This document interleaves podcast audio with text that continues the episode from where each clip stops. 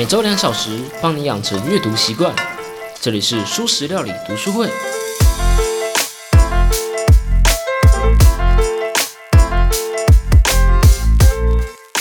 Hello，大家好，我是主持人小 P。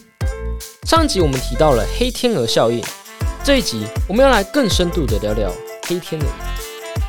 塔雷伯在《黑天鹅效应》这本书当中提了不少有关黑天鹅的效应，例如黑天鹅是个离群值，意思是无法用过去的经验来预测的事件，它会带来很大的冲击，而且人们喜欢在黑天鹅的事后才合理的去解释它。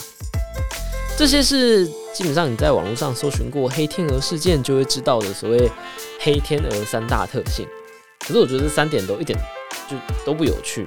就是说白了，就是它无法预测，影响巨大这两点嘛。然后第三点就是人们喜欢在事后合理解释它，只是因为就是大家都爱解释事情。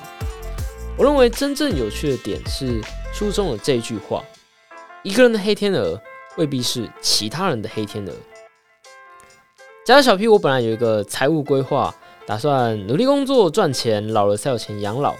有一天，突然接到一个消息，说某个我只见过一面的富豪远亲决定把他的遗产传给我。我完全没办法用过去的经验来预测他会传给我，而他也的确带给我很大的冲击。他可以直接让我打消我本来计划，这对我来说就是一个正面的黑天鹅事件。可是，这对那个富翁、那一个富翁远亲，并不是一个黑天鹅事件，因为他知道他要传给我，这样就不是意外。而对我的同公司的同事来说，他也不是黑天鹅事件。虽然对他来说是个意外，但是对他来说没有任何巨大的冲击，他还是得要继续的工作。在这个例子中呢，我的黑天鹅不是其他人的黑天鹅，这个会是因为两个原因：第一个是资讯的不对称性，第二个呢则是影响局限性。对富翁来说不是黑天鹅，是因为他知道我不知道的东西。他本来就知道他要传给我，这并不是一个意外。对他来说，这就不是一个黑天鹅，这就呈现了黑天鹅的资讯不对称性。而对我的同事来说呢，这件事的发生与否与他本身毫无相关，所以呢，黑天鹅它也有影响的局限性。可当我们在说黑天鹅的时候，往往是在说像二零零八年的金融崩溃啊，或是一战、二战这种一次影响很多人的，但是资讯上又大致上是公开的事件。当我们谈到这样的事件的时候，为什么还会有有人认定是黑天鹅，有些人觉得这不是黑天鹅的情况呢？这个就跟每一个人判断事情的时候是使用哪一种模型来处理有很大的关联。我们今天呢要来介绍两个分布模型，也许能让你对黑天鹅事件会出现在哪里这个问题呢有一个大致的概念。首先呢，我们先来说正态分布中旬起线。你肯定听过正态分布，或许在我说出正态分布的时候，你就突然明白啊，原来你说的那两个分布模型，其中一个是这个。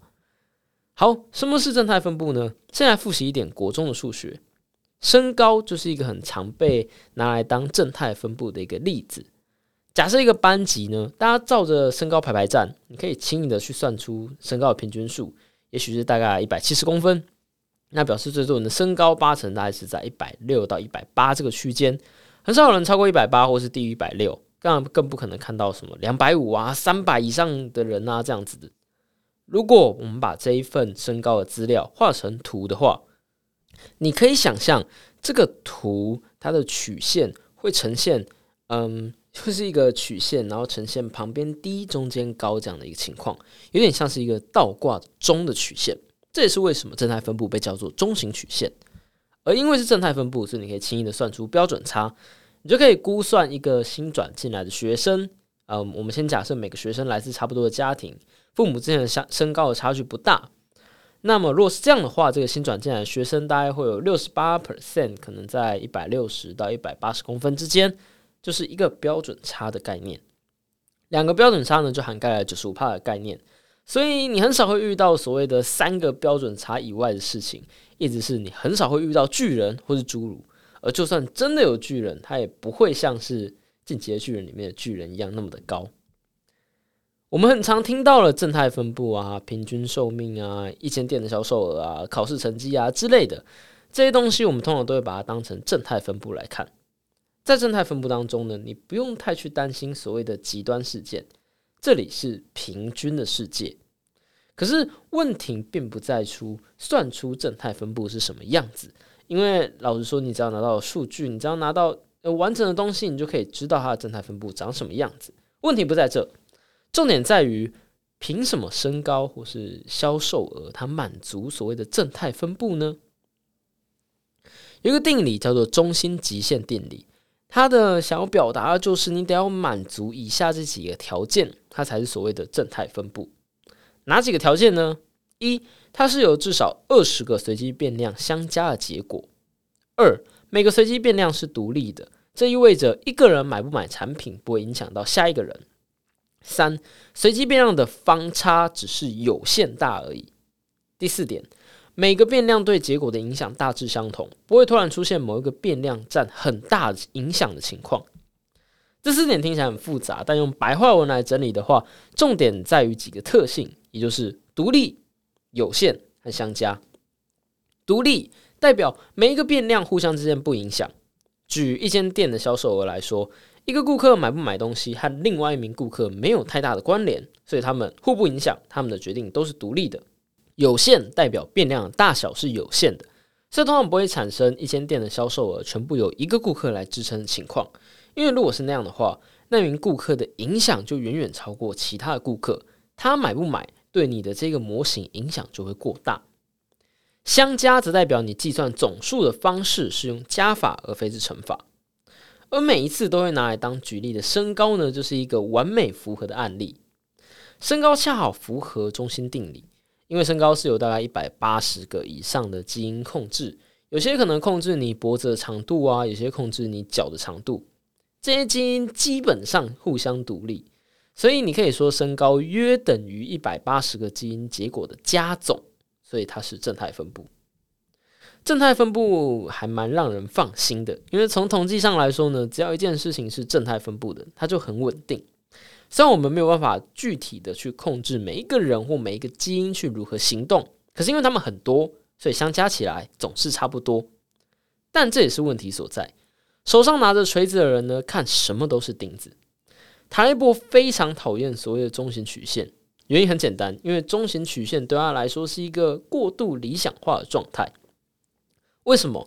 每一次我们提到身高。都诶，为什么我们每一次提到所谓的中型曲线，或者是所谓的正态分布，我们都会提到身高呢？为什么身高是一个被一次又一次举例的案例？因为身高是少数，我们可以基本确定是正态分布的事件。我们刚刚举了另外一个例子，一间店的销售额，其实就不太能算是正态分布，因为顾客买不买某样东西，其实和另外一名顾客是有关系的，它的变数之间是不独立的。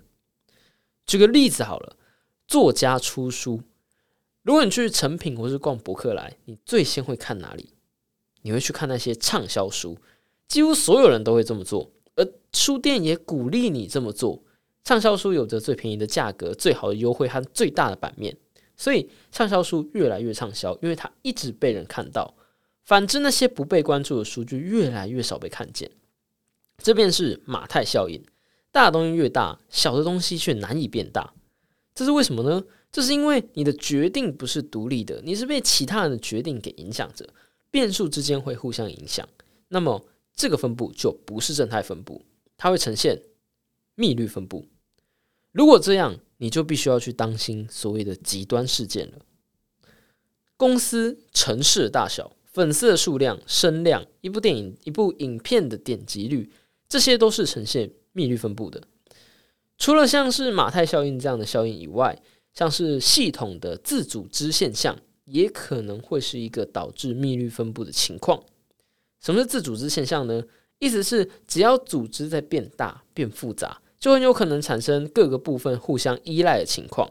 而这个互相依赖的关系，只要太紧密，一个小问题就可能导致所有相关的组织一起出问题，就像雪崩一样去压垮整个系统。为什么一堆的炸弹放在一起是很危险的？因为一个炸药的引爆会引起周围其他炸药一起引爆，最终会导致所有炸药都一起殉爆。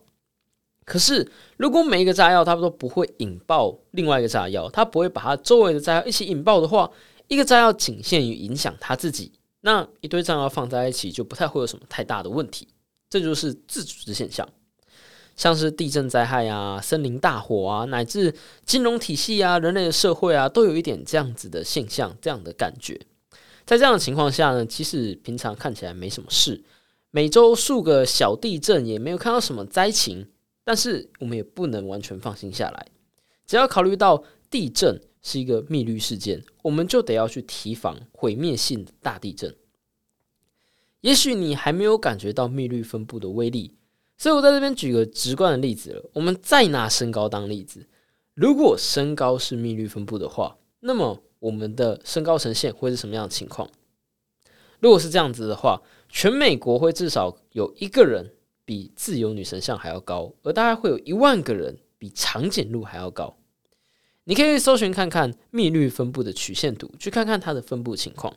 你就可以看到，不同于正态分布，很快就趋近于零的尾巴。密律分布有一个又长又厚的尾巴，也就是塔雷波很常提到的肥尾 （fat tail）。